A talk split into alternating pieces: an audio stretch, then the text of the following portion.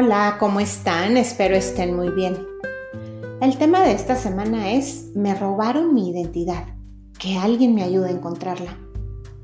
Seguramente escuchas esta frase y piensas que alguien robó alguna identificación, un número de seguro social o un pasaporte, y que hay otra persona por ahí siendo quien no es. Y sí sucede y sí pasa. Pero quiero ir un poquito más allá de una licencia de conducir o de una credencial de lector quiero hablar de la identidad de tu ser, esa con la que naciste de tu más pura esencia. Y a decir verdad, el robo viene desde nuestros primeros años. Nacimos libres, poderosos, limpios, sin miedos ni ataduras. Y de pronto aparece el ladrón y empieza el hurto, despacito y de puntitas. Pero ¿cómo se formó la persona que somos? ¿Cómo se formó nuestra identidad? O más bien, ¿cómo nos la fueron robando? Te voy a dar una breve descripción en cuatro etapas. La primera etapa es de los 0 a los 10 años. Es la etapa de la nominalización, el pegado de etiquetas. A esta edad fuimos un blanco seguro y perfecto para que toda la gente nos pegara etiquetas, según su perspectiva y sus experiencias, según su estado de ánimo, sus necesidades y sus carencias. Te voy a dar unos ejemplos simples. Viene el papá enojado y cansado de trabajar. En un arranque te dice que no sirves para nada, que eres un idiota, porque te encargó que le trajeras un vaso con agua y no supiste la diferencia entre una taza y un vaso. Primera etiqueta pegada, eres un idiota. Luego viene la tía a cuidarte. Se sienta a tu lado a leer un cuento. Y dice que cómo es posible que a tus seis años no sepas leer. Te dice retrasado Segunda etiqueta pegada. Eres un retrasado. Una tarde la mamá está ayudando en la tarea. Lleva media hora y el niño no sabe la tabla del 9. Y ella ya cansada le dice que nunca será bueno para las matemáticas. Tercera etiqueta. No soy bueno para las matemáticas.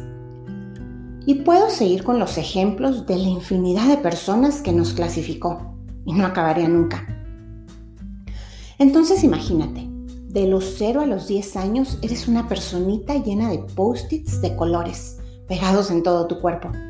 Por lo tanto, ese cuerpecito sano, fuerte y feliz ya no se alcanza a ver. Está todo cubierto de papelitos nominativos.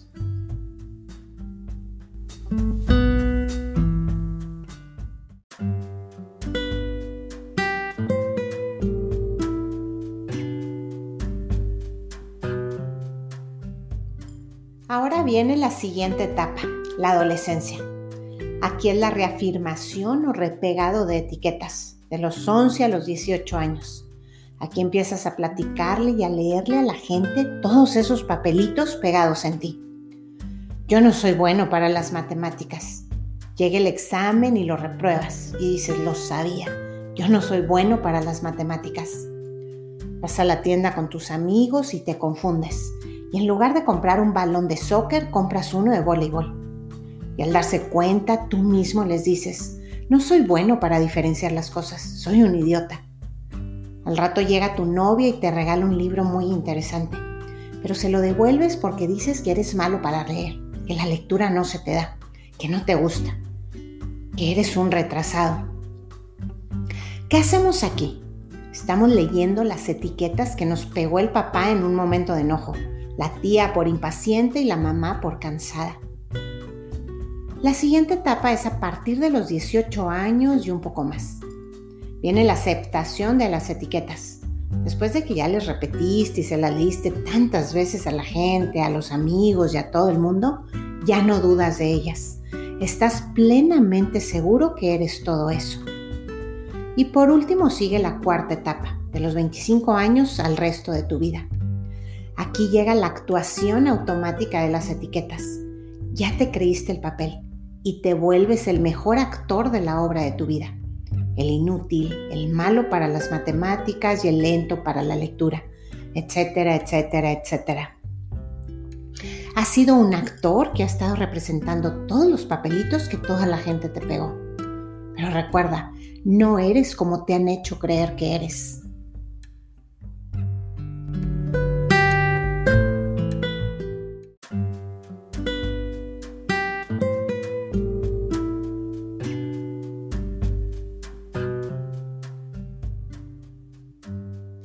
Y es momento de que recuperes tu identidad. Primero te voy a hacer una pregunta. ¿Quién eres sin máscaras? ¿Quién eres sin tu nombre ni apellido? ¿Quién eres sin tu profesión? ¿Quién eres sin tu sexo? ¿Quién eres sin el tengo que y el debo de? ¿Quién eres sin todas esas expectativas impuestas? Vamos a despegar todos esos papelitos. Vamos a quedar al desnudo. Vamos a reconstruirnos. Recuerda esta frase tan trillada. Tú eres el arquitecto de tu destino. Bueno, pues ahora te digo, tú eres el escultor de tu obra de arte, de ti mismo. Vamos a rediseñar nuestra vida. Vamos a elegir la ropa de vida que nos siente bien. Vamos a elegir un traje a la medida, con el que nos sintamos y seamos felices y plenos.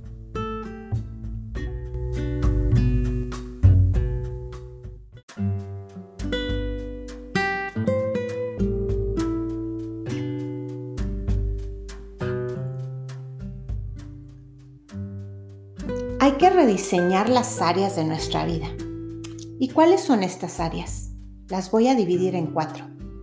El área espiritual, el área emocional, el área física y el área sociofamiliar. Empecemos por el área espiritual. Desde que naciste te forzaron a que creyeras en algo, en una religión, en un Dios castigador. Te dijeron que ya naciste pecador y cada vez que rezas dices por mi culpa, por mi culpa y por mi santa culpa. Aquí te pregunto, ¿estás contento con todas esas creencias? ¿Son tuyas? ¿O te las impuso tu mamá, tu abuela, tu bisabuela? No estoy criticando ni juzgando ninguna religión. Estoy invitándote a que analices. ¿Cómo quieres tú que sea tu relación con el Creador? ¿Quieres que sea una relación de temor y culpa o una relación de amor y perdón?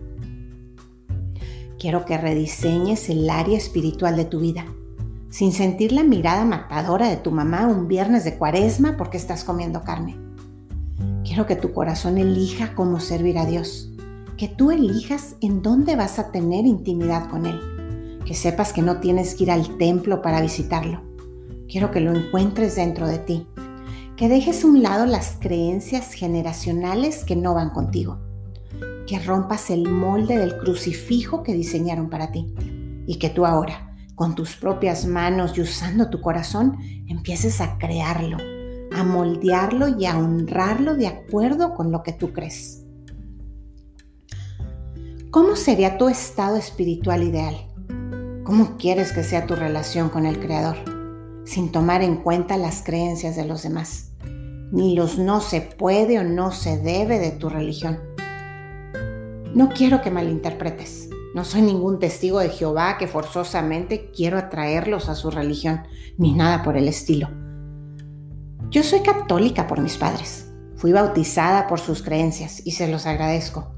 Creo en un Dios todopoderoso y en su madre.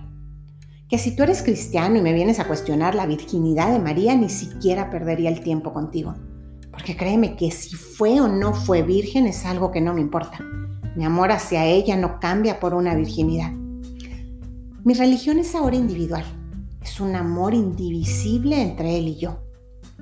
Como dice la canción de Ricardo Arjona, Jesús es verbo y no sustantivo. ¿Cómo quieres que sea tu relación?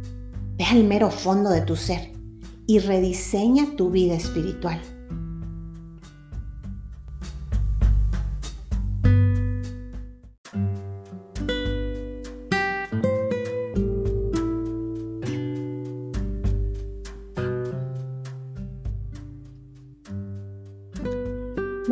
Ahora rediseñar el área emocional. ¿Cuántas emociones escondiste por miedo? ¿Cuántas carcajadas te guardaste o cuántas lágrimas te tragaste con tal de que no te juzgaran? ¿Cuántas palabras hirientes aceptaste con tal de que no te dejaran? ¿Cuántos desprecios aguantaste porque creías que te los merecías? ¿Cuántos armazones tiene tu corazón? Vamos perdonando, vamos olvidando y rediseñando el área emocional. Vamos pintándonos una sonrisa en el rostro, aunque al principio sea fingida. Poco a poco aparecerá de verdad. Sintámonos libres de expresar nuestro amor sin miedo a ser rechazados. Recuerda que no pierde el que da amor, sino el que se niega a recibirlo. Sintámonos libres de reír a carcajadas y de llorar sin pena, pues la mejor manera de sanar un dolor es sintiéndolo. ¿Cuál sería tu estado emocional ideal? Busca en tu espalda, en tus piernas, en tus brazos, todas esas etiquetas que te pegaron en relación con el área emocional. Eres dramático o pesimista, eres rencoroso, eres un llorón o los hombres no lloran. Y empieza a analizarlas y ve dentro de ti y cuestiónate si en realidad eres un llorón, si en realidad eres pesimista, si eres rencoroso o si te lo hicieron creer. Ahora tú mismo escribe unas nuevas etiquetas y pégatelas por todo tu cuerpo. Escribe resiliente con mayúscula. Escribe amoroso, agradecido. Escribe feliz en una etiqueta roja y pleno en una amarilla. Pégate otra que diga alegre y optimista por todo tu brazo. Y platícale a toda la gente tus nuevas cualidades y actúa en base a ellas. Siéntelas y vívelas hasta que te las creas.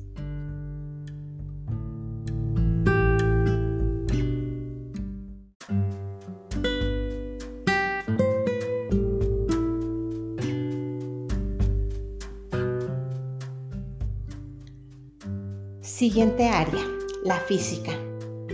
¿Cuál sería tu estado físico ideal? Aquí me puedes decir, quiero ser una persona con energía y vitalidad sano, fuerte, activo, etc.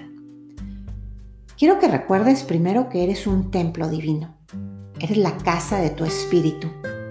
Sin tu cuerpo no hay alma. Y en realidad lo que eres es un alma. Y para cumplir con todo lo que tu alma planeó en aquella eternidad, se necesita un cuerpo. Para cumplir con los sueños, para trascender y crecer, se necesita un cuerpo y un cuerpo sano. Porque bueno, ya dejaste muy bonita el área espiritual. Reconociste que eres un ser de luz. Ya tienes las emociones a flor de piel y tu corazón está en paz. Pero créeme que sin un cuerpo no llegarás muy lejos. ¿Cómo te quieres sentir físicamente? ¿Cómo te quieres ver físicamente?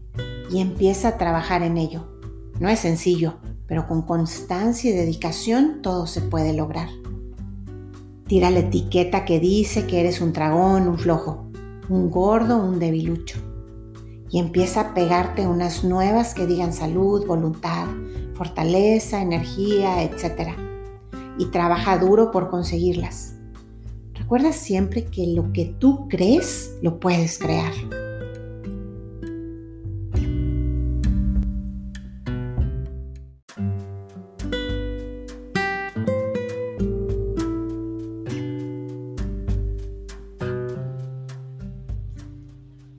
Por último, la cuarta área, sociofamiliar. Y aquí empezaría primero por aclararte. No porque hayas tenido un padre o una madre que te dio de más, que te dio de menos, que no supo, que no hizo, etc. Te da el derecho de justificar ningún fracaso personal. Porque puedo mencionarte tantas historias de niños abandonados, no queridos, golpeados, regalados y que resultaron ser unos adultos sanos emocionalmente y exitosos personal y profesionalmente. Tienes el poder de ser la oveja negra de la familia, de cortar patrones, de cambiar esquemas, de hacer borrón y cuenta nueva. Deja atrás lo que tus padres hicieron. No juzgues en lo que fallaron. Perdónalos por todo lo que te privaron. Toma solo de ellos lo que te sirva, lo que te ayude a avanzar. Honra su vida, Déjales a ellos sus culpas y sus acciones y responsabilízate de las tuyas. ¿Cuál sería entonces tu modelo de familia, sin traer a tu mente la familia en la que tú creciste? Haz un nuevo modelo de acuerdo con tus ideales, con tus valores. Inicia una nueva rama en tu árbol familiar y haz de ella una rama verde y frondosa, y que de ella nazca mucho fruto y crezcan flores de colores. Ahora en la relación de pareja, ¿cuál sería tu ideal para una relación? Deja de pensar en la relación de tus padres, de tus abuelos, de lo que la gente dice que debes hacer. Y crea una relación basada en la verdad, en el amor, en la libertad, en lo que tú crees y en lo que tú quieres. Pero recuerda que antes de cualquier relación debes de hacer las paces con la relación que tienes contigo mismo, porque de esa relación de amor nacerá la relación de pareja. Bueno, y para que todo este rediseño de nuestra identidad funcione, es necesario sanar el pasado, perdonar a todos esos que nos fueron pegando las etiquetas, porque no lo hicieron con el afán de dañarnos, lo hicieron porque también ellos estaban dañados, también ellos venían representando un papel de acuerdo con las etiquetas que a ellos les pegaron. Siempre ve el lado asertivo de las cosas Aprende a reencuadrar. Cambia la perspectiva del dolor del pasado a la lección aprendida. Sácales el lado positivo a las cosas. No es lo que me dolió, es lo que aprendí. Perdona a tu papá que te dijo inútil. Tal vez a él su papá también le hizo creer que era un inútil. Perdona a tu tía, perdona a tu madre, perdona a tu abuela, a tus maestros. Perdona a cada persona que dañó tu, autoestima y tu seguridad. Y elige ahora rediseñar tu identidad. Y no permitas nunca que nadie más te la vuelva a robar. Con esto termino el tema de hoy. Si te gustó y dejó algo positivo en ti, te invito a que lo compartas. Tal vez alguien necesite escucharlo. Gracias y que tengas un excelente día.